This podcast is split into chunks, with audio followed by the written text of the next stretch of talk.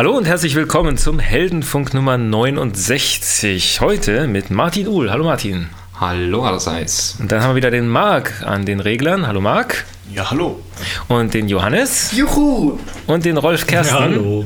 Und ich bin euer Moderator Konstantin Gonzales, wieder auferstanden aus der Auszeit. Heute haben wir die letzte Folge im Jahre 2012. Vor dem Weltuntergang. Vor dem Weltuntergang.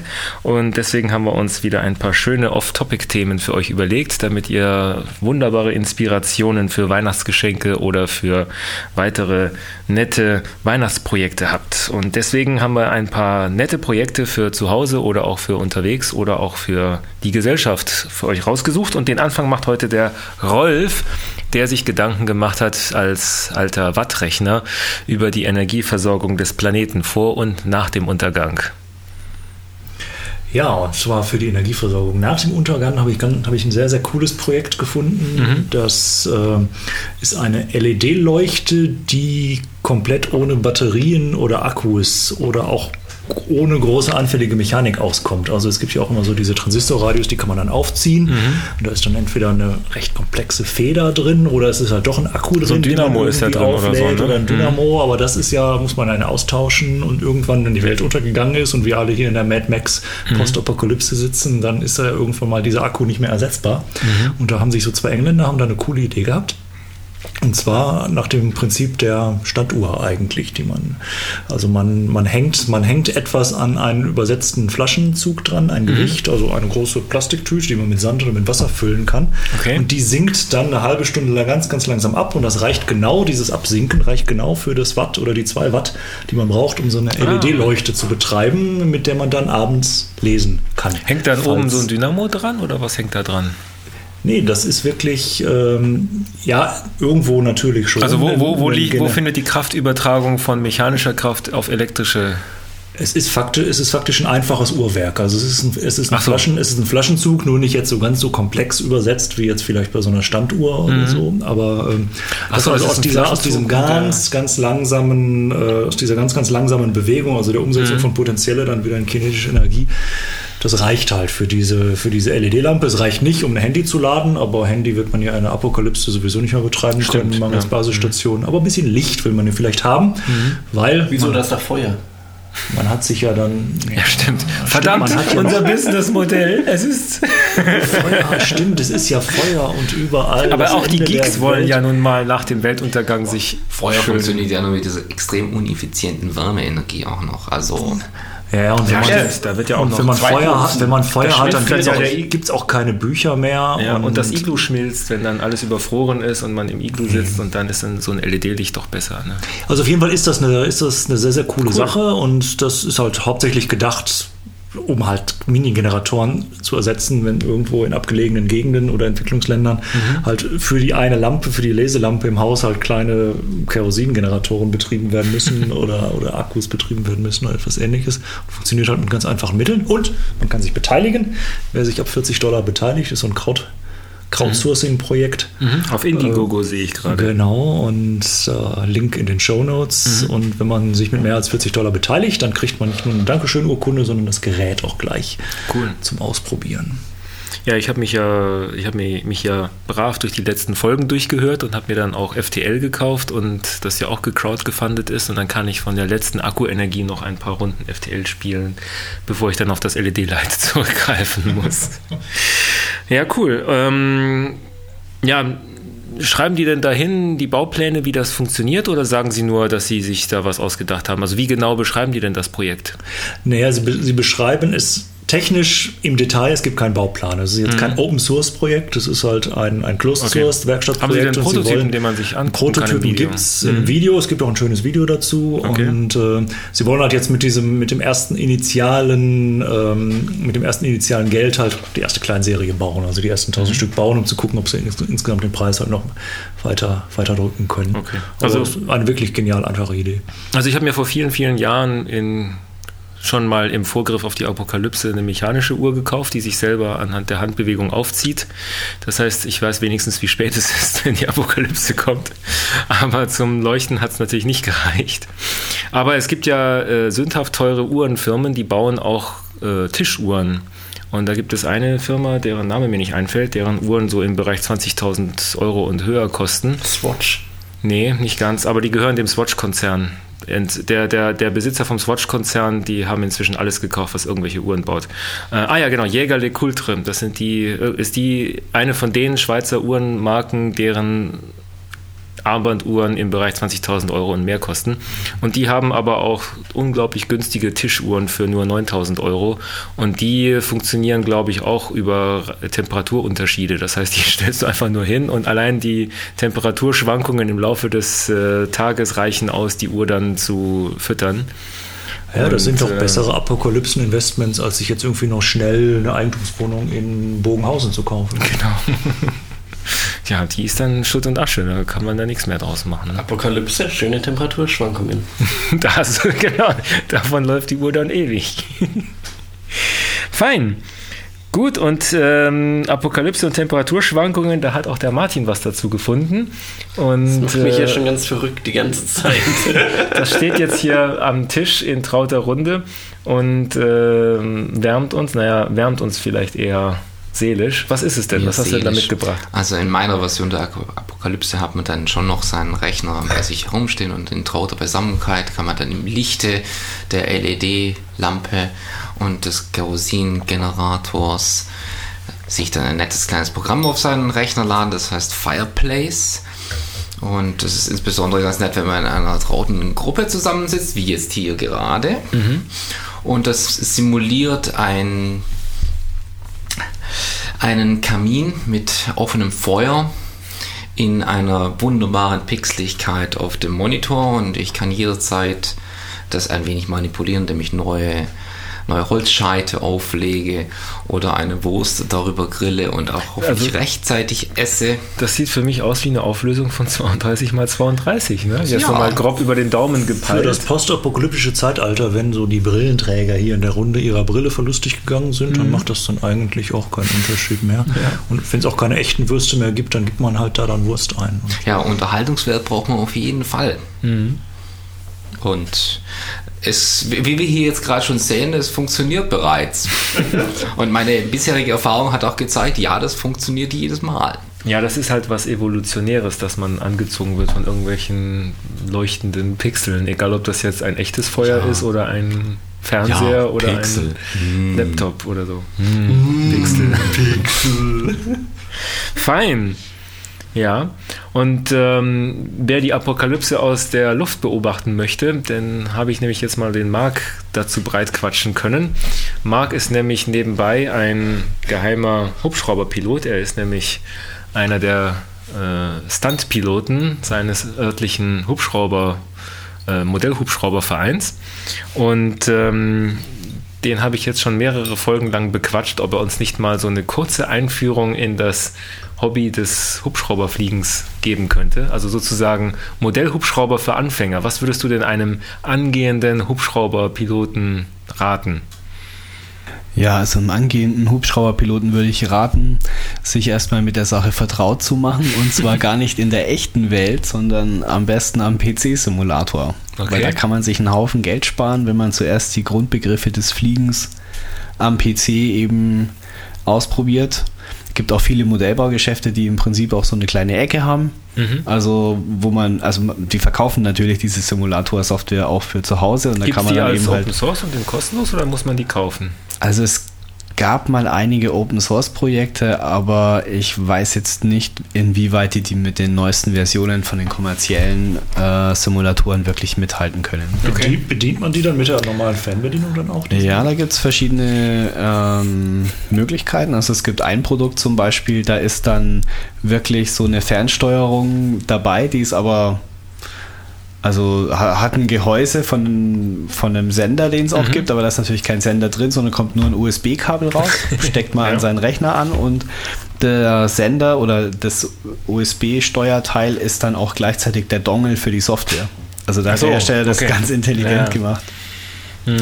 Was es aber auch gibt, es gibt äh, so ein sogenanntes Lehrer-Schüler-System, wo die ähm, Sender im Prinzip dieses Signal, was da normalerweise über den Sender rausgeht, auch an Buchsen rausgeben, Mhm. also an einem Stecker. Und da gibt es dann eben auch Adapter, dass man das Signal in den PC reinkriegt. Ah, okay. Das ist ein bisschen Konfigurationsaufwand, muss man teilweise erweitern. Und ganz neu gibt es aber auch zum Beispiel so Module, die wirklich ein Empfänger sind und wo dann das Empfängersignal wieder auf USB umgewandelt wird und dann da reinkommt. Das heißt, Ah, man das muss, wäre dann das Naturgetreueste sozusagen. das wäre dann eigentlich das Naturgetreueste und wo man auch am wenigsten umbauen oder umstecken muss. Mhm, mhm. Ja. Cool. Ja, und ich meine, diese, diese ähm, Flugsimulator-Softwares, die bewegen sich mittlerweile auf einem echt hohen Niveau. Also so wie im Prinzip Top-Computer-Games von der, von der Grafikfähigkeit und natürlich dann auch von den Anforderungen an den Rechner und die Grafikkarte. Also wenn man jetzt da... Ist das denn wichtig? Ich meine, es geht eigentlich nur um die Dynamik des ähm, Geräts und weniger um die Schönheit der Darstellung Ja. oder nicht? Ja, da muss man dann auch wieder ein bisschen schauen, weil es gibt doch einige Hersteller, die da ein bisschen mehr so den Computerspielspaß in den Vordergrund stellen. Ach so, hm. Und dann andere eher, die dann die Perfektion der physikalischen Simulation Mhm, in den Vordergrund rücken. Und das ist natürlich als Einsteiger eher wichtiger, ähm, wirklich, dass der Simulator schon die physikalische Simulation hat Ja. dass man auch wirklich, ähm, also ich sag mal, so die Massenträgheitseffekte oder die Drehmomenteffekte, die es einfach beim Hubschrauberfliegen gibt, die auch, dass man die auch erleben kann da. Also auch schon. Und welche Perspektive hat man in dem Simulator dann aus der Hubschrauberkanzel oder quasi vom Boden und sieht den Hubschrauber Naja, vom Horizont verschwinden? nachdem du ja äh, den, als, als Modellpilot den Hubschrauber ja auch nur vom Boden aus siehst, Genau. musst du den natürlich auch vom Boden aus sehen. Aber es gibt, kann man auch umschalten. Also du kannst auch so machen, okay, wie würde denn das jetzt aus dem Cockpit aussehen, Ja. was ich da Ja, fliege? Ja, und dann kannst du auch praktisch durch die Gegend fliegen und Was für den Anfang wohl einfacher ist, oder? Wegen Richtungszuordnung und sowas. ja, also man lernt aber dann halt nichts zum Modellfliegen. Also Ja. man lernt halt mm, prinzipiell, wie so ein Hubschrauber funktioniert, was passiert. Also bei welcher Knüppelbewegung geht es nach oben und nach unten und so weiter. Aber man muss natürlich dann schon das ähm, von außen sehen und dann auch die entsprechenden Steuerbewegungen in seinem Kopf richtig verdrahten, weil wenn man zum Beispiel mit dem Hubschrauber genau auf sich zufliegt, Dann ist alles falsch rum. dann reagiert eigentlich fast alles falsch rum. Ach du Scheiße, ja, aber, natürlich, aber ja. auch aber nur links und rechts, ja, nicht oben und unten. Das reagiert weiterhin richtig rum. Also es war einer meiner meiner ersten Abstürze, wo ich damals noch mit dem Flugzeug geflogen bin. Da, da konnte ich das schon ganz gut und dann fliege ich so auf mich zu und habe natürlich gedacht, boah, du bist so gut, du kannst schon super umdenken und habe natürlich dann auch äh, Oh mit dem. Höhenruder umgedacht und den Flieger komplett also ins Feld gebohrt, ja, weil ich wollte eigentlich nach oben und das ging halt irgendwie nach unten. War Genau auf dich zufliegend mental. und dann, dass er genau am Gesicht also er ist dann echt so, so 10 Meter von mir so ins Feld. ja, Ende. Würdest du, also würdest du jemandem raten, lieber erstmal mit dem Flieger anzufangen und dann auf Hubschrauber abzugraden oder sind das so völlig verschiedene Steuerdinge, dass man das auch individuell lernen muss? Ähm, es ist unterschiedlich. Also man, also bei mir war es so, ich habe mit dem Hubschrauberfliegen angefangen und dann auch ohne Simulator. und dann äh, Praktizierst wahrscheinlich meinen- genau das, was du anderen Leuten rätst oder so. drei Abstürzen habe ich mir dann den Simulator gekauft. Also einen Beutel Ersatzteile und den Simulator und dann erstmal sagen, okay, äh, ein bisschen Geld sparen, doch lieber in der virtuellen Welt üben. Und dann bei diesen Simulatoren sind natürlich dann auch verschiedene Modelle dabei, also verschiedene Flugzeuge, verschiedene Hubschrauber, da kann man dann eigentlich alles mal testen. Und ich meine, das Hubschrauberfliegen ist, solange man im, im Schwebflug ist, also abheben, landen, leichte Figuren fliegt, also so, da fliegt man dann so achten vor sich. Ähm, da ist es eigentlich schon sehr Hubschraubermäßig, sage ich mal. Aber wenn man dann im Prinzip so in den in sogenannten Rundflug gehen will, also wenn man weiter von sich wegfliegt und dann, da wird ja auch der Hubschrauber dann kleiner. Ja. Und dann muss man natürlich dann auch die Lage erkennen, dass man auch noch richtig steuert. Und ähm, da hat es dann, finde ich, schon Vorteile, wenn man vorher mal ein Flugzeug geflogen ist. Okay. Ja, also das ist dann auch, ähm, weil wenn der Hubschrauber mit einer ges bestimmten Geschwindigkeit geradeaus fliegt, reagiert er eigentlich eher wie ein Flugzeug. Okay. Also gerade so mit Querruder äh, oder, oder eben halt die Taumelscheibenneigung. Mhm. Also das ist, verhält sich relativ ähnlich. Also ich habe äh, bei mir um die Ecke auf einer unserer Spaziergangrouten ist ein Feld und da gibt es dann öfter mal so ein paar Hobby-Hubschrauberflieger und die fliegen da aber auch wahnsinnige Figuren. Also ich, die, äh, gut, die fliegen dann, also der, der Rückwärtsflug mit dem Rotor unten ist schon mal Standard, mhm. aber manchmal fliegen die auch äh, komplett senkrecht oben und bleiben dann oben einfach in der Luft stehen, obwohl der Hubschrauber senkrecht steht, bleiben die nur eine, mhm. eine, eine mhm. Zeit lang stehen und dann fliegen die wirklich unglaubliche Figuren, die du nie von einem normalen Hubschrauber irgendwie die armen Piloten äh, vermuten würdest. Ja. Gibt es da sowas wie so eine Kür, die jeder beherrschen muss? Oder gibt es da so Standardfiguren, die man da, die irgendwelche lustigen Namen haben, die man da einstudieren kann? Oder fliegt man das, was einem so einfällt? Ja gut, also bei dem 3D-Fliegen ist es ja so, man stellt sich den Hubschrauber so, so ein, also jetzt im Gegensatz zu, ich sag mal, so, so einer Anfängereinstellung, ja, da versucht man dann natürlich schon mit ähm, oder, oder zum Beispiel auch Scale-Hubschrauber. Also es gibt ja nicht nur diese sogenannten Besenstiele-Hubschrauber, also die hinten nur das Heckrohr haben, sondern halt wirklich schöne Modelle mit einem mhm. schönen Rumpf und toller Lackierung und allem drum und dran. echt aussehen, ja. Und mit denen mhm. fliegt man natürlich auch zahm, weil die meisten so einen enormen Gegenwert haben. Dann, dann möchte man natürlich auch nichts riskieren und okay. das ist auch unrealistisch, wenn, wenn so ein Hubschrauber so rumfliegt. Mhm. Und da hat man eigentlich eine andere Einstellung. Ähm, was man bei dieser 3D-Einstellung macht, ist es dann so, also, oder ich sag's mal so, äh, man kann ja den, den Stüppel, äh, Knüppel, der für das Pitch zuständig ist, also dass mhm. der Hubschrauber den Rotorblatt Anstellwinkel verändert. Mhm.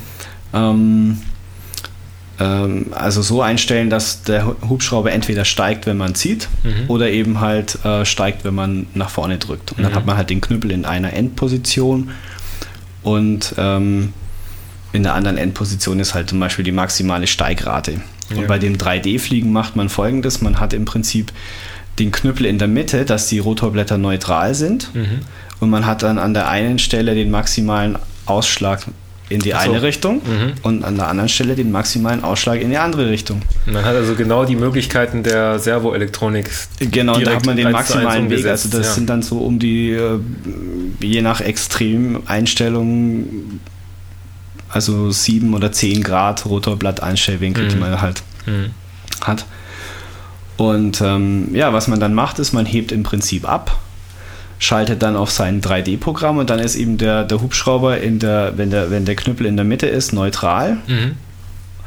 Und ähm, wenn man dann den, den, Knüppel zum Beispiel nach vorne tut, steigt der Hubschrauber und dann kann man dann natürlich mit dem Taumelscheibensteuerknüppel, äh, also die andere Hand, mhm. äh, mal voll in eine Richtung ziehen, dass der Hubschrauber sozusagen wie eine Art Überschlag fliegt und dann genau. muss man schauen, was dann passiert ist, nämlich folgendes, dann geht er mit der, mit der maximalen Steigrate, aber Richtung Erde. Ja?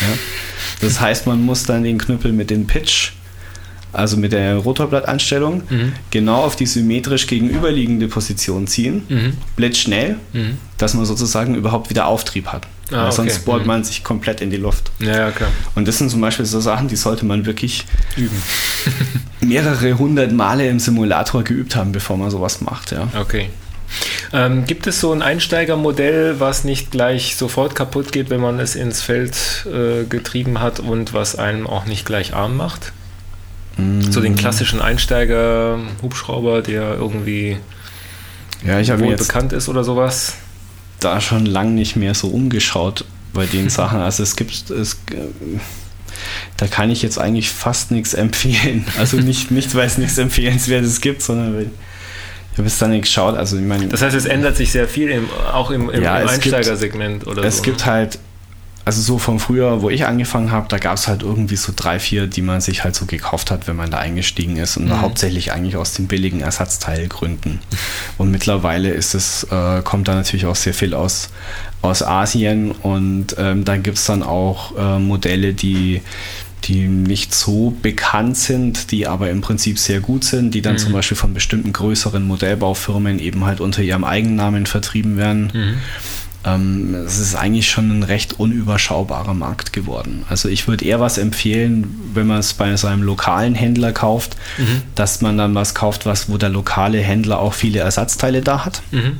Ja, also der hat, meistens hat sich der Händler so auf ein, zwei Modelle spezialisiert, wo er halt okay. den Hersteller hat. Mhm. Weil man braucht am Anfang Ersatzteile, das lässt sich gar nicht vermeiden. Mhm. Und man will dann auch schnell reparieren und wieder in die Luft kommen. Und ähm, ansonsten halt, ja, muss man halt schauen, es gibt da auch viele Internetshops. Mhm. Und ähm, da würde ich mich da ein bisschen dran orientieren. Also die haben ja auch Verfügbarkeitsanzeigen, ja, wenn, wenn die zu einem Heli halt fast alle Einzelteile auflisten und die auch verfügbar haben oder so, dann ist es auch ein gutes Zeichen, dass es zum Beispiel der richtige sein könnte. Okay. Ja. Und was hältst du von den ganzen Quadcoptern, die jetzt so Mode sind? Ist das mehr so eine Spielerei für die äh, Spaßkiddies oder ist das etwas, was man ernst nehmen kann oder ist das wieder eine neue Klasse, die man als eigene Klasse gelten lassen muss? Ja, die Quadcopter fliegen ein bisschen eigenstabiler mhm. als die ähm, Hubschrauber und die sind halt auch, äh, gibt es natürlich auch mit entsprechender Stabilisierungselektronik. Mhm. Das heißt also, man kann eigentlich so gesehen fast schon nicht mehr runterfallen. Mhm.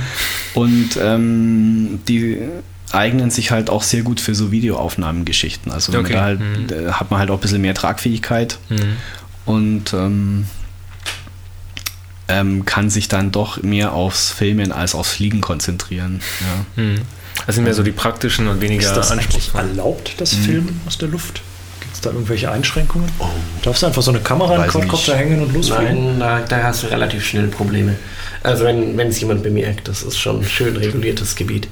Ja. Aber, aber die also andere das Frage... ist halt schon das Problem. Also wir haben zum Beispiel in der Stadt eine, eine Internetfunkantenne mhm. Und ähm, die ist auch so im Haus und die ist eigentlich total unauffällig und die hat jemand gesehen und der hat dann die Polizei informiert, weil der hat gemeint, die zeigt auf ihn und es wäre irgendwie so ein Abhörmikrofon.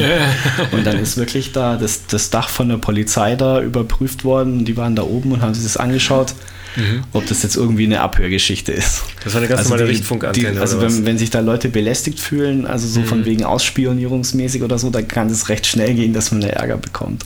Aber das ist übrigens eine gute Frage. Ich habe mich nämlich ganz kurz in das Thema eingelesen und man muss offenbar eine Versicherung abschließen, wenn man mit einem Hubschrauber unterwegs ist. Also so eine, eine mhm. äh, ja. Also die Gesetzeslage ist so, mhm. man kann ähm, ähm, also elektrisch angetriebene Modelle mit, also natürlich schon, man braucht freies Feld. Mhm. Ist klar, sonst tut man sich ja auch keinen Gefallen, wenn man sonst irgendwo dagegen fliegt.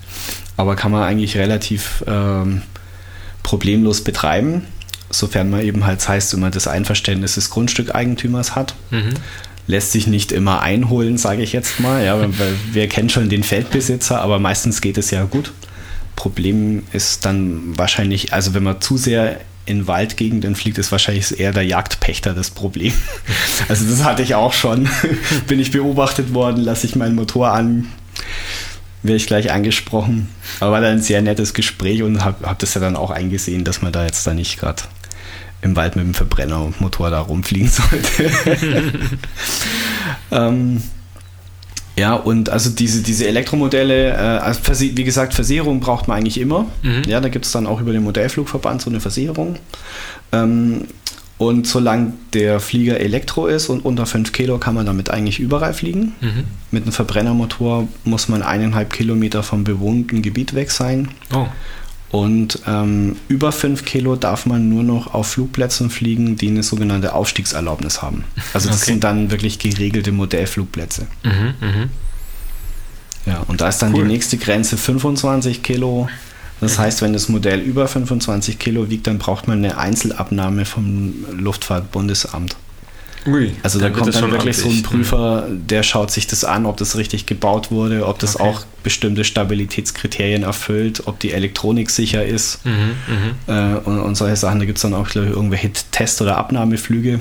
Okay. Und dann kann man das betreiben. Also es gibt schon große Modelle, bei den Hubschraubern jetzt weniger, aber bei den Flugzeugen gibt es schon einige, die, ja. die über 25 Kilo wiegen. Wie schaffe ich es dann, dass ich auf dem Radar von der Flugsicherung erscheine und die durcheinander bringe? Was brauche ich da? Was Größeres, oder? ja, 25 Kilo könnte ja fast langen, wenn man da noch ein bisschen noch ein bisschen Alufolie da dran hängt. Oder so. Mal einen Spaziergang ins Erdinger Moos hier raus Richtung Flughafen. Genau. cool, ja, danke schön. Ja, wer sich jetzt nicht gleich einen Hubschrauber unter den Weihnachtsbaum legen will, sondern etwas be bescheideneres oder vielleicht sozial, sozial verträglicheres sich äh, dahinlegen will, für den hat der Johannes ein cooles Brettspiel ausgegraben. Ja, wir waren ja bei der Apokalypse schon und da, da geht ja der Strom aus. Das heißt, man muss irgendwann auf die Brettspiele zurückgreifen. Bleibt ja Stimmt. nichts anderes übrig. Oder man füllt Kerosin von der Flasche um in den Verbrennermotor und dann guckt sowieso keiner mehr drauf, ob man eine Genehmigung hat. Ja. Und dann, dann ist es natürlich ein harmonisches Happening, wenn dann die Welt untergeht. Deswegen wählt man dann ein Spiel, ein kooper- kooperatives Spiel, wo es nicht darum geht, nicht unbedingt geht, gegeneinander zu spielen, sondern man kann erstmal miteinander spielen. Okay. Und dann das Spiel, was ich jetzt letztens bei mir in die, in die Sammlung aufgenommen habe, ist Castle Panic. Ähm, ist eigentlich eine Umsetzung von einem Computerspiel. Mit den Tower Defense Spielen, die es ja in Ah, allen möglichen ja. Varianten gibt. Ja, stimmt. Hm. Das heißt, was, was hat man in dem Spiel? Man hat äh, sein, sein kleines Schlösschen, sein, seine Türmchen von dem Schloss mit ein paar Mauern drumherum. Und da hat man Monster, die aus dem Wald kommen, in Gruppen einzeln, je nachdem. Und die muss man umbringen. und das macht man gemeinsam, weil ähm, wenn die Burg eingenommen ist, haben alle verloren. Ah, okay. Und wenn man es schafft, alle abzuwehren, dann gibt es zwei Varianten. Entweder man kann sagen, okay, der, der die meisten tatsächlich kaputt gemacht hat, ist dann wirklich der Gewinner oder man verzichtet auf das Zählen von dem, wer hat wie viel kaputt gemacht und fühlt sich als Gemeinschaft, die kurz vorm Weltuntergang nochmal alle gerettet hat. Wie funktioniert das? Hat man da so Waffen, die man kaufen und installieren muss? Oder gibt es so Würfelwürfe und Ähm. dann hat man Schadenspunkte wie bei Rollenspielen? Es ist aufgebaut, das Spiel in verschiedenen Ringen, wo dann die verschiedenen ähm, Verteidigungstypen agieren können. Das heißt, man hat seine Schwertverteidiger, man, also Ritter, man hat seine, ähm, seine Reiter und seine Bogenschützen. Okay. Das heißt, die, die am hintersten angreifen können, sind dann die Bogenschützen und das sind dann eben entsprechend Spielkarten, die ausgeteilt werden, kann man so ein bisschen tauschen mit den anderen Spielern, wird offen gemacht. Das heißt, man kann sehen, wer hat welche, dann kann man sich aussuchen, mit wem man tauscht. Ähm, und kann darüber dann diese Monster ablösen. Ähm, gibt dann noch so ein paar andere Nebendinge, die in dem Spiel noch so vorkommen, dass dann irgendwann mal aus dem Wald eine Kugel herauskommt und dann einfach mal alle Monster mitnimmt. Ja, praktisch. Und auch ein Teil der, der Burg leider eventuell zerstört, wenn halt Okay. was da im Weg ist, ist das halt dann auch erledigt. Ähm, und das ist irgendwie ganz spannend, lustig, das Spiel. Also auch in der Gruppe ist so, so ausge, ausjustiert, dass es wirklich relativ knapp immer ausgeht, so in meiner Erfahrung. Hab das jetzt, kann man auch alleine spielen, da habe ich das zweimal oder dreimal, glaube ich, einfach mal mich hingesetzt und so ein bisschen die, die Spielmechanik mir angeschaut von dem Ding. Und dann auch mal in Gruppen gespielt. Und das war immer relativ knapp, dass es entweder gerade geklappt hat oder nicht geklappt hat. Was natürlich sehr schön ist bei so einem Spiel, auch wenn es auch wenn ich so Spiele mit so viel Zufall eigentlich nicht mag, aber wenn es dann doch einigermaßen justiert ist, ist es Ist aber immer kooperativ oder gibt es auch Strategien, dass man die Monster irgendwie erstmal die halbe Burg über, überrollen lässt, damit man nachher wen, weniger zum, zum, Ähm, zum Endbesiegen hat? Na, das, das ist nicht ganz so. Ich meine, was man, wenn man so ein bisschen, wenn man mit dieser Zell-Variante spielt, dass man eben sagt, wer hat wie viel zerstört, kann man natürlich schon mal schauen, tausche ich jetzt mit dem wirklich das oder gebe ich ihm den Tipp zu tauschen oder behalte ich mir die Karte, weil ich im nächsten Zug die dann gegen das andere Monster einsetzen kann, was mir dann, die sind so ein bisschen unterschiedlich klassifiziert. Da gibt es dann eben die Orks und es gibt ähm, die Trolle und noch irgendeine Art von Monster, die mir jetzt gerade nicht einfällt. Und die können dann eben, kann ich mir überlegen, okay, der eine ist mehr wert, dann behalte ich mir nochmal die Karte, damit ich dann den im nächsten Zug kaputt machen kann. Und der andere weniger Punkte bekommt, aber ansonsten natürlich sehr kooperativ und freundlich und nett zu meinen Mitspielern bin. Da, da fällt mir ein, es gibt ein sehr nettes äh, Tower Defense Spiel für das iPhone und das heißt AR Defense. Das heißt, man druckt sich vorher einen kleinen Marker aus. Das sind so drei, sieben Punkte, die strategisch auf einem Quadrat angeordnet sind und legt diesen Marker auf den Tisch. Und dann äh, spielt man eben das Spiel auf dem iPhone und das äh, iPhone zeigt einem dann das Bild von der iPhone-Kamera und dort, wo der Marker ist, erscheint dann so ein kleiner Turm und dann äh, passend zu diesem Turm kommen dann so äh, kleine Panzer, die diesen Turm angreifen. Und man kann dann mit dem iPhone um diesen äh, virtuellen Turm herumgehen, denn in der Mitte von dem iPhone ist dann nämlich das Zielkreuz und dann kann der Turm versuchen, sich zu verteidigen und man muss dann mit dem iPhone dann richtig zielen. Und das ist wirklich sehr nett gemacht, weil man kann dann wirklich so hier auf unserem trauten Weihnachtstisch mit, äh, mit Adventskranz und äh, Weihnachtspyramide dann so einen kleinen Turm hinstellen und den dann halt verteidigen mit dem iPhone als virtuelle, virtuelle Tower Defense Variante.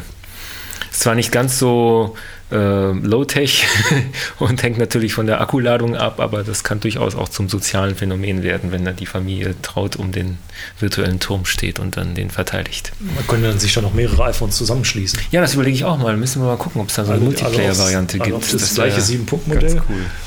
Ja, also das war jetzt Tower Defense als Das ist richtig Brettspiel. Bauen und das ist so Oh, das sieht aber Der hübsch Tower aus. Also der- Tower und das ist Ja, ich muss jetzt mal Bildbeschreibung machen. Der Johannes hat jetzt hier Bilder von seinem äh, Castle Panic Spiel Gibt gezeigt. bestimmt den Affiliate-Link. Das war Das sieht wirklich sehr mit Liebe gemacht, sieht dieses Ja. Castle aus. Hübsch. Ja, prima. Ja, ich habe mir jetzt für Weihnachten selber mal auch so ein kleines Projekt überlegt. Ich bin ja ähm, noch ein bisschen hinten an, was die ganzen coolen Gadgets ist, aber jetzt habe ich mir doch einen Raspberry Pi gekauft und der wartet jetzt darauf, endlich installiert zu werden. Denn ähm, wie so viele andere Geeks bin ich natürlich auch von LEDs begeistert und was man damit alles machen kann. Und äh, das Blöde an diesen LED-Beleuchtungen ist, dass diese LEDs, die man so für den Wohnbereich kaufen kann, in der Regel eher teuer sind und, und eher wenig hell sind. Das heißt, wenn man sich so eine typische Philips äh, äh, LED mit Farbeinstellung oder was kauft, dann gibt man irgendwie 100 Euro für vier popelige LEDs aus, die dann gerade mal so viel Licht erzeugen wie eine, wie eine Kerze. Und es ist zwar ganz nett und hat eine Fernbedienung, aber es ist nicht wirklich hell. Und äh, ich habe herausgefunden, dass es aber im DJ-Handel für wenig Geld viel LED-Leistung gibt. Und da habe ich mir jetzt mal eine ganze Wanne oder besser gesagt eine, sage ich mal, eine ähm, balkonkastengroße LED-Wanne gekauft. Die kostet ungefähr 170 Euro und die ist dann halt voll bestückt mit LEDs und damit kann man dann auch mal so ein ganzes Sofa ausleuchten. Und meine LED-Wanne, die liegt jetzt hinter dem Sofa und beleuchtet jetzt dekorativ die Wand hinter dem Sofa. Und diese äh, DJ-Wanne ist ja eigentlich als DJ-Equipment gedacht, deswegen hat sie einen Steuereingang, den man dann halt programmieren kann. Und dafür gibt es einen Schnittstellenstandard, der heißt DMX, steht für Digital irgendwas und ist ein, ein im Grunde MIDI für Lichtsteuerungen. Das ist also ein ganz billiges serielles Protokoll, mit dem man dann dem Licht sagen kann, was es denn beleuchten soll. Und die Wanne selber ist in drei Segmente unterteilt und jedes Segment kann einzeln angesteuert werden. Das heißt, jedes Segment kann im Grunde eine eigene Farbe anzeigen und man kann das Ganze dann über DMX steuern. Also brauchte ich ein Steuergerät und dafür habe ich mir jetzt so ein Raspberry Pi geholt. Und in der Post liegt jetzt irgendwo zwischen Neuseeland und München ein äh, USB zu DMX. Äh, ein, ein USB zu DMX-Interface, weil das irgendwie der günstigste Anbieter war in Neuseeland. Und äh, wenn der dann da ist, dann müsste mein Equipment komplett sein und dann kann ich anfangen, über den Raspberry Pi die Kannst Lichtsteuerung du zu ein machen. LED-Kaminfeuer programmieren? Dann kann ich ein LED-Kaminfeuer machen. Das so. Dann lasse ich, lass ich das Licht flackern, als ob es Feuer wäre. Also es ist jetzt gerade sowieso auf gelb-orange eingestellt. Das heißt eigentlich gar nicht mal so schwierig, das jetzt nochmal zum Flackern zu bringen. Ja, da gibt es tausend Ideen. Zum Beispiel das Licht über Twitter zu steuern oder ähm, das Licht irgendwie dem Sonnenuntergang folgen zu lassen. Wenn dann die Sonne untergeht, geht das Licht an oder sowas. Irgend, irgendwas lasse ich mir bestimmt einfallen und vielleicht habt ihr ja auch nochmal eine Idee dazu. Dunkelrot zur Apokalypse. Genau. Je nach Lautstärke. Höllenrot. Ja, das hat, das hat auch so einen Lautstärkemodus eingebaut. Allerdings so die normale Laut, die normale Zimmerlautstärke reicht nicht wirklich aus, um die, das zu triggern. Man Je muss die Musik wo das schon. Mikrofon ist. Ja, das ist halt an dem Ding dran. Man muss die Musik schon auf äh, Disco-Lautstärke bringen, damit es dann ordentlich. Es ist halt tariert für Disco-Situationen und weniger die Nachbarn für auch was davon? Heimsituationen. Und haben die Nachbarn auch was davon. DMX ist übrigens digitales Multiplexing. Ah, du hast mal eben auf Wikipedia nachgeguckt. Nein, nein, nein, sowas Nein, nicht. du weißt das alles aus dem Kopf. genau. Ja, es wird wahrscheinlich noch viele Möglichkeiten geben, da Bugs einzubauen, bevor die erste DMX-Erfolgsmeldung kommt. Aber dafür hat man ja dann die ruhigen Tage zwischen den Jahren nach der Apokalypse. Ja, fein. Dann haben wir noch ein paar äh, Fundstücke für euch. Wer also noch einen Buchtipp oder einen anderen Geschenktipp für den Weihnachtsbaum sucht. Und den Anfang macht wieder der Rolf. Du hast uns sogar zwei Bücher mitgebracht. Ja, ich habe Intellektueller. schrecklich. Ne? Intellektueller Aber eins, eins davon ist ein Hörbuch. Das hört man sich besser an, als dass man es liest. Und Mhm. zwar, es ist äh, das Buch ist tatsächlich in der Bestsellerliste und Okay. ist aber trotzdem sehr empfehlenswert. Und es heißt, er ist wieder da und es handelt davon, dass 66 Jahre nach 1945 Adolf Hitler auf einer Brache in Berlin, auf einer Baulücke auf einmal erwacht. Aber er kommt Und- nicht mit der Untertasse. Er kommt nicht mit der Untertasse, er erwacht einfach da und äh, ja, Wo erwacht hat, er? er erwacht auf einer Baulücke irgendwo in Berlin Okay. und ist halt sehr, ist eigentlich sehr lustig. Er macht halt langsam wieder Karriere und zwar übers Privatfernsehen. Also mh, tritt in so einer Comedy-Show auf und äh, äh, dann ähm, ja, startet eben seine politische Partei wieder. Und es ist, es ist auf der einen Seite lustig, auf der anderen Seite gefriert es einem so manchmal, Ja. äh, gefriert einem das Lachen im Halse. Vor allem, weil es halt auch sehr, sehr nett als Hörbuch vorgelesen wird von Christoph Maria Herbst, der ja, also, den man vielleicht von Stromberg ken kennt. Oder es gibt ja auch das, äh, wie hieß denn das? Es gab so eine Stromberg-Variante, wo er dann auch tatsächlich den Hitler gespielt hat, so als Ui. Büro, als Bürovorstand. Das weiß ich jetzt gar nicht mehr. Ähm, auf jeden Fall kann er das unnachahmlich gut, diese, dieses, dieses rollende R und das Internets und so weiter. Äh, Das war im Rahmen von Switch. im Rahmen von Parodie Switch auf, war das richtig, richtig, genau, Ah, genau. Das war halt auch er. Und also er liest das als Hörbuch vor. Also Das war nicht er. Doch, das war er. Nein, Nein. nein. Nein, äh, er hat doch da diesen äh, Spot, der im Kino vor den Filmen gezeigt wird, wo er praktisch auch so als Hitlerfigur reinkommt und sagt, äh, hört auf zu bimmeln. Also er hat ihn auch vorher schon mal gesprochen und Ja, aber das ist, ich denke mal, dass das Hörbuch in dem gleichen Stil ist, wie er da in diesem Spot spricht, oder? Das erinnert mich daran, dass ich auf meiner Iron Sky DVD nachgucken sollte, ob dort auch der Kinohörspot drauf ist, weil die haben nämlich einen eigenen Kino äh, macht das Handy aus Spot gemacht, wo das, wo nämlich die äh, Renate Richter in der Untertasse ihr Handy anhat und dann anfängt in ihrem Handy rumzufummeln und dann fängt die Untertasse an ins Schleudern zu geraten, weil sie ihr Handy nicht ausgemacht hat, wie im Flieger. Und der war eigentlich ganz witzig und ich hoffe, dass sie diesen Kinospot da rein, als Bonusmaterial reingemacht ja, haben. genau. Also im Jahre 2011 lädt sich dann natürlich Adolf dann auf sein, auf sein kleines neues Mobiltelefon dann auch gleich erstmal den Ritt der Walküren als, äh, als Klingelton. Also so gesehen passt es ganz Das gut. passt ja super, Passt ja. es ganz gut zu Iron Sky. Also es ist, es ist wirklich, Sehr nett. Äh, es ist, es ist sehr nett. Es ist, wie gesagt, Comedy und manchmal, manchmal erschreckend über sich selbst. Lohnt sich Mhm. als Hörbuch.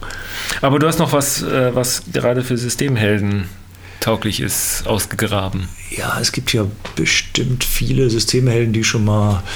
Ja, entweder haben sie so einen Test gemacht äh, um, oder sie wissen es eigentlich schon seit der Geburt, dass äh, ja, sie vielleicht eher introvertiert als extrovertiert veranlagt sind. Eher, Das eher, heißt, auf die anderen Schuhe schauen und nicht auf die eigenen. eher und Nee, auf die eigenen.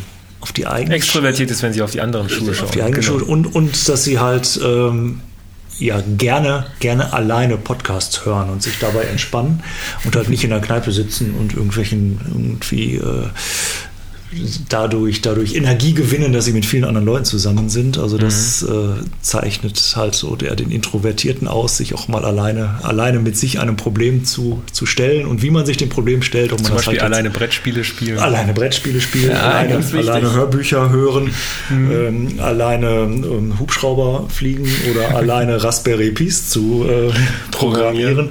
Und da gibt es ein, gibt's ein Buch, das heißt Quiet oder Still auf Deutsch. Das ist eigentlich so eine, so eine Hymne an, diese, an die Introvertierten. ne?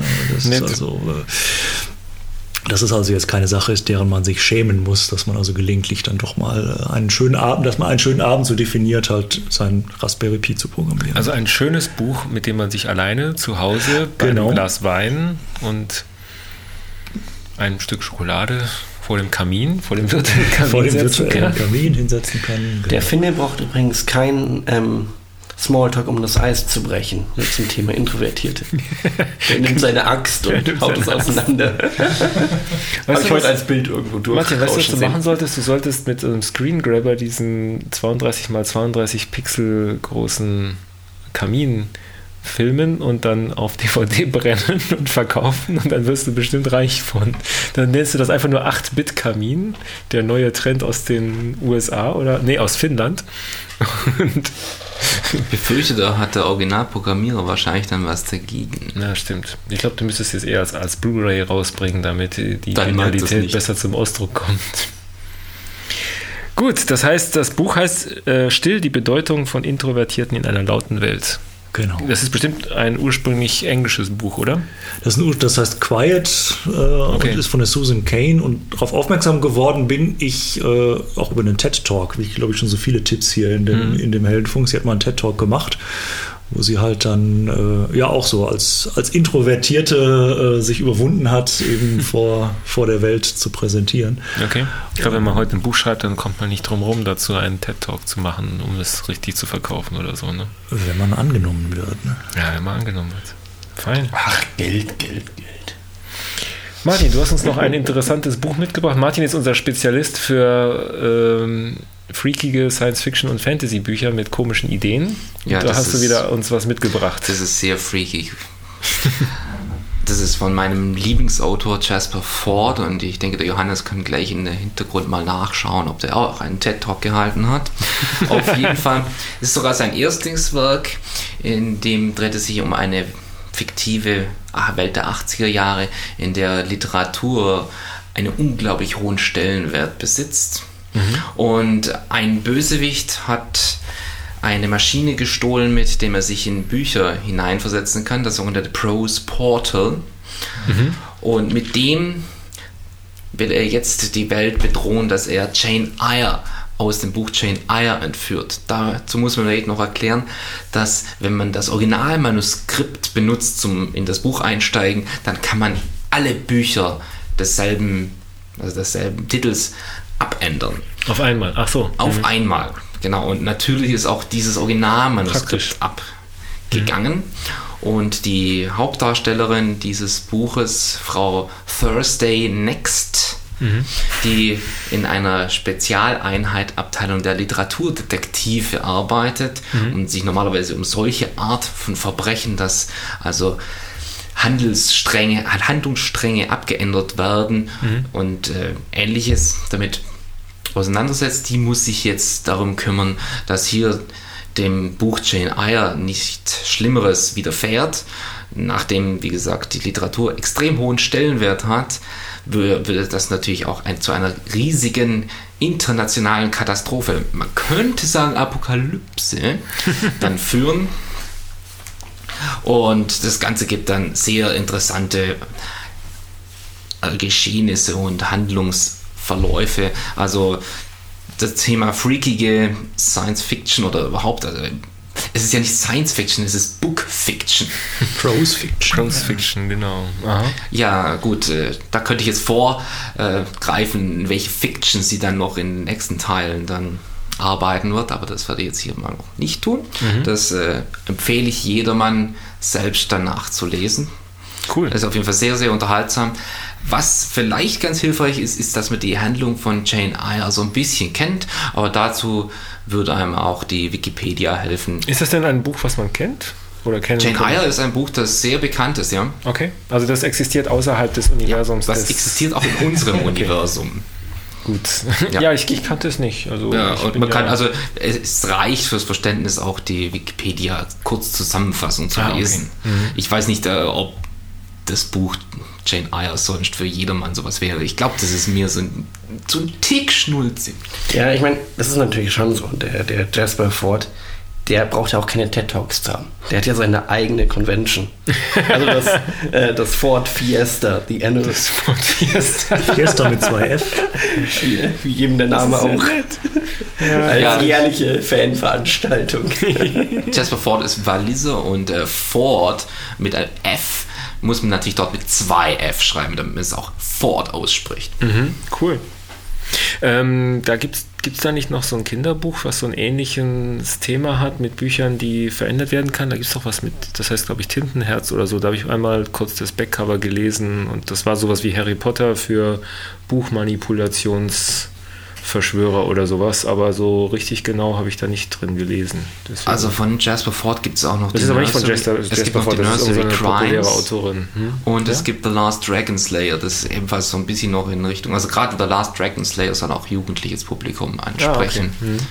Was natürlich nach dem Erfolg von Joanne K. Rowling sehr beliebt ist zu machen. Ja, das stimmt. Also ich kann dieses Buch wärmstens empfehlen, auch seine ganzen Nachfolger. Es Mhm. gibt in der Reihe mittlerweile einige. Und auch die anderen Werke von, von Jasper Ford sind sehr, sehr schön. Es gibt dort unter anderem auch ein Shades of Grey. Und jedes Mal, wenn ich jetzt Shades of Grey lese, denke ich natürlich an Jasper Ford's Shades of Grey. Und Ja. ich würde auch jedermann empfehlen, an das zu denken und dieses Buch auch zu lesen. Nur nebenbei. Also, Also Jasper Ford, Malkin. Jasper Ford, 2F. Genau. Und das richtige Shades of Grey, nicht das Das populäre. richtige Shades of Grey. Genau. Fein. Ja, und ich habe jetzt in letzter Zeit mal Dr. Who für mich entdeckt, als ewig gestriger unter den Serienkonsumenten. Nach Und- wie vielen Jahren? Und mir dann aber brav noch den Wikipedia-Artikel dazu durchgelesen und dabei gelernt, dass es Dr. Who schon seit dem Jahr 1960 gibt. So genau weiß ich es nicht, irgendwas mit 60, 64, 69. Johannes hat Ungefähr. Also ich würde es mir so 63. Siehst du, 63 irgendwo. Also seit 1963 gibt es Doctor Who und es hat sogar den Platz in dem Guinness Buch der Rekorde als am längsten laufende ähm, Serie überhaupt. Allerdings ist sie gelaufen von 1963 nahtlos bis 1989, 89. also 89. Ja, bis Und zu dieser 80er Jahre Apokalypse da. Bis zur 80er Jahre Apokalypse, die eingeläutet wurde von ähm, Da gab es Aha. doch diesen Nostradamus. Was ist, was ist aus Genau. dem geworden? Stimmt, der hat das glaube ich auch, der hat doch für 1990 oder was irgendwie. Das war das zu der Zeit. Ja, ja. Es gibt sicherlich eine Doctor Who-Folge, in der Nostradamus vorkommt. Und dabei habe ich gelernt, dass Doctor Who sich wirklich unauslöschbar in die Leben der Briten, egal welchen Alters oder Geschlechtes oder welcher Profession, eingegraben hat und er ungefähr genauso viel Kultstatus genießt wie hierzulande die Tagesschau oder Wetten das oder andere äh, Volkskulturtümer. Und deswegen haben sie dann nach 1989 Mitte der Nee, wann? Nee, Anfang des 2005, glaub ich, müsste es gewesen 2005 sein. oder sowas, also schon 25 Jahre später. Wikipedia äh, schon Meister 15 nickt. Jahre später. Schon 15 Jahre später haben sie dann äh, angefangen, neue Staffeln, Staffeln zu produzieren und die konsumiere ich jetzt. Und da bin ich aber erst bei Staffel 1, Folge 6 oder so. Und ich muss sagen, das ist ungefähr die richtige Mischung aus B-Movie-Feeling mit dem intellektuell deutlich anspruchsvollerem Stil einer BBC äh, und dem britischen Humor und dem sich selbst nicht so ernst nehmenden, was aber wirklich insgesamt sehr erfrischend ist und gerade sehr, sehr systemheldenkompatibel. Es gibt zwischendurch auch deutliche Anlehnungen an Douglas Adams, der natürlich auch ein Autor von ursprünglichen Doctor Who-Folgen gewesen ist. Und äh, schon die zweite Folge der ersten Staffel handelt vom Restaurant am Ende des Universums oder zumindest einer weiteren Interpretation des gleichen Themas. Und dann hätten wir ja damit wieder den Bogen geschlossen zu unserer Apokalypse hier, die jetzt am Freitag, den 21. stattfindet, was unser Veranstaltungstipp jetzt ist. Ne? Ja, wobei natürlich, wenn man erstmal die Akku, Akku, Apokalypse hat, das ist ein noch mal, schwieriges Wort. Ähm, ich wollte ja nicht so viele Fremdwörter Die verwenden. die, das Ende der Welt halt. Genau, der Weltuntergang, wenn der endlich kommt, äh, ruft man natürlich erstmal die Feuerwehr. Richtig, die Feuerwehr, die hast du uns ja noch Ja. mitgebracht. Ja, ähm, eine meiner Lieblingssuchseiten, Wissensseiten im Internet ist natürlich nicht die Wikipedia, sondern Wolfram Alpha. Mhm, das stimmt, das benutze ich auch gerne. ist ein wunderbares Tool, einfach um irgendwelche Fakten kurz abzurufen. Oder zum Beispiel für Rezepte so ähm, Cups in Gramm umzurechnen oder sowas. solche Rechnungen zu machen oder auch mal, wie alt war der, als der andere geboren wurde und Ah, Alter okay. vergleichen von irgendwelchen Leuten und solche Sachen kann man da wunderschön Kann man, kann man da auch fragen, wie viel äh, Holz ein, ähm, ein Specht hacken könnte, wenn ein Specht Holz hacken könnte? ähm, ich meine, wahrscheinlich schon. Wahrscheinlich man schon. ausprobieren, aber leider ist die Batterie von meinem iPad leer. Das ist schade. Jetzt würde ich das ja nachgucken. Ähm, man kann man kann es auf jeden Fall fragen, warum äh, Feuerwehrautos rot sind. Oh, okay. Darauf hat es natürlich die Antwort. Und die Antwort wäre? Das wollte ich schon immer mal wissen. Ja, das ist ganz Damit es nicht so auffällt, Ich- wenn man bei Rot über die Ampel fährt, ich, oder? Ich, werde es jetzt ausnahmsweise auf Englisch machen. Mhm. Du darfst. Weil Wolfram Alpha ist Englisch und das geht einfach. Ich nicht. glaube, unsere Hörer sind des Englischen mächtig. Ja, bloß ob sie meinen Englisch mächtig sind. um, because they have eight wheels and four people on them. And four plus eight is twelve. And there are twelve inches in a foot. And one foot um, is a ruler. And Queen Elizabeth was a ruler. And Queen Elizabeth was also a ship. And the ship sailed the seas. And in the seas are fish. And fish are finds. And, fi- and fins Ford the Russians and the Russians are red. Und der zwei Fire Trucks are red. Ja. Äh, Monty Python natürlich. Also haben, wir, haben wir wieder die Finnen schuld.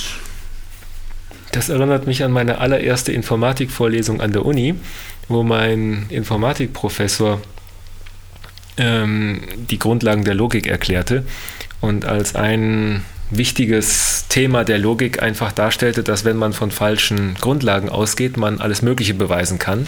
Und dann fing er halt also an, aus der ähm, Grundlage, aus, aus irgendeiner dämlichen Sache, wie was weiß ich, das jetzt, äh, was weiß ich, äh, das Quadrate rund sind, hat er dann irgendwie folgerichtig geschlossen, dass er der Papst wäre und sowas. Also man, man kann auf die, auf die Art und Weise wunderbar alles beweisen, wenn man von falschen Aussagen geht. Und das, Das diese ja Lektion der. Logik ist natürlich sehr schön veranschaulicht. Das ist ja hier keine falsche Aussage.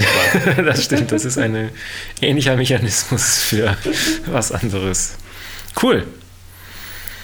Ja, also sind die Finnen schuld an der Apokalypse? Und an den roten Feuerwehrwegen, die dann am Freitag, den 21. massenhaft die Straßen bevölkern werden, doch sie werden nichts ausrichten können. Ja, wir sollten vielleicht dann vorher noch mindestens sechs Liter Bier trinken und ein bisschen Salz, äh, Glühwein. Salz, Salzgebäck zu uns nehmen, damit wir dann auch das, Alles überleben, natürlich. Ach, das damit wir Wasser das, damit wir das Hochbeamen überleben. Ah, ja, natürlich. Richtig. Wenn dann doch die Vogonen schuld waren und nicht die ja, Mayanesen. aber, aber bitte nicht wieder vogonische Literatur. Das hatte ich letztens erst wieder. Wo hast du denn vogonische Literatur genießen dürfen?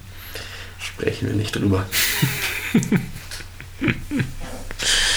Gut, dann haben wir es diesmal wieder. Ich habe noch Einen eine hast du Antwort noch. gerade gefunden, Ah.